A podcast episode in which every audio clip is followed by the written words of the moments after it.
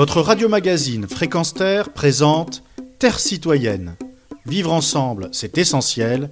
Une chronique animée par Pierre Guelf des peuples racines de Sabah Ramani aux éditions Actes Sud, avec en sous-titre Plaidoyer pour la terre et une préface de Pierre Rabhi, est un livre qui débute avec cette puissante explication.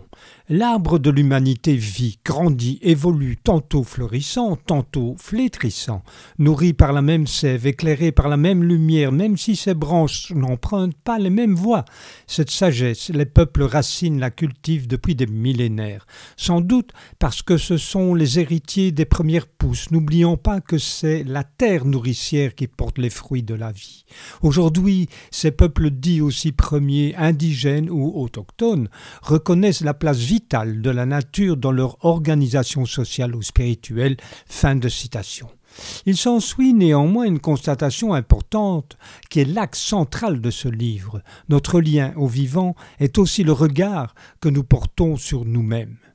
Les peuples racines, ce sont les Amérindiens, Pygmées, Maoris, Samis, Kanaks, soit plus de 370 millions de gens répartis sur tous les continents, parlant plus de 4000 langues et vivant sur 22% des terres où se retrouvent 80% de la biodiversité mondiale.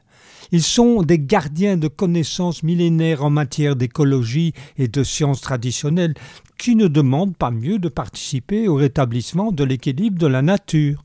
Mais allez dire cela au Trump, vous savez, celui qui prépare déjà son retour à la Maison Blanche, au Bolsonaro, au patron de Monsanto, Bayer, Total, aux adeptes du nucléaire, et comme les textes de l'ONU en la matière n'ont aucune valeur juridique, il y a encore beaucoup de travail à effectuer pour empêcher le nettoyage ethnique et un écocide. Parole des peuples racines de Sabaramani propose 19 chapitres, chacun étant dévolu à un peuple. Pour la présente chronique, j'ai choisi de vous présenter une pensée ou une réflexion de cinq d'entre eux. Peuple Achaninka du Pérou. Il y a deux manières de voir l'éducation, à travers la science développée par les connaissances occidentales et via les savoirs indigènes qui puisent leurs connaissances dans les semences, les arbres, les plantes médicinales, les chants, les musiques et le langage. Si nous allions les deux, nous survivrons. Peuple des au Canada, si vous ne croyez pas que tout est vivant, les problèmes et des destructions persisteront. Peuple Popora Atewan. Pour préserver notre culture et nos savoirs, la première chose à faire est d'apprendre par l'expérience. Le peuple Polinou du Bénin. Aucun peuple ne doit être supérieur à l'autre, car nous avons la terre en partage. Nous ne sommes pas venus sur la terre, nous sommes venus de la terre, et nous retournerons à la terre.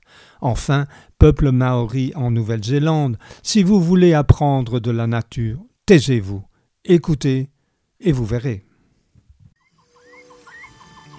Retrouvez et podcastez cette chronique sur notre site fréquence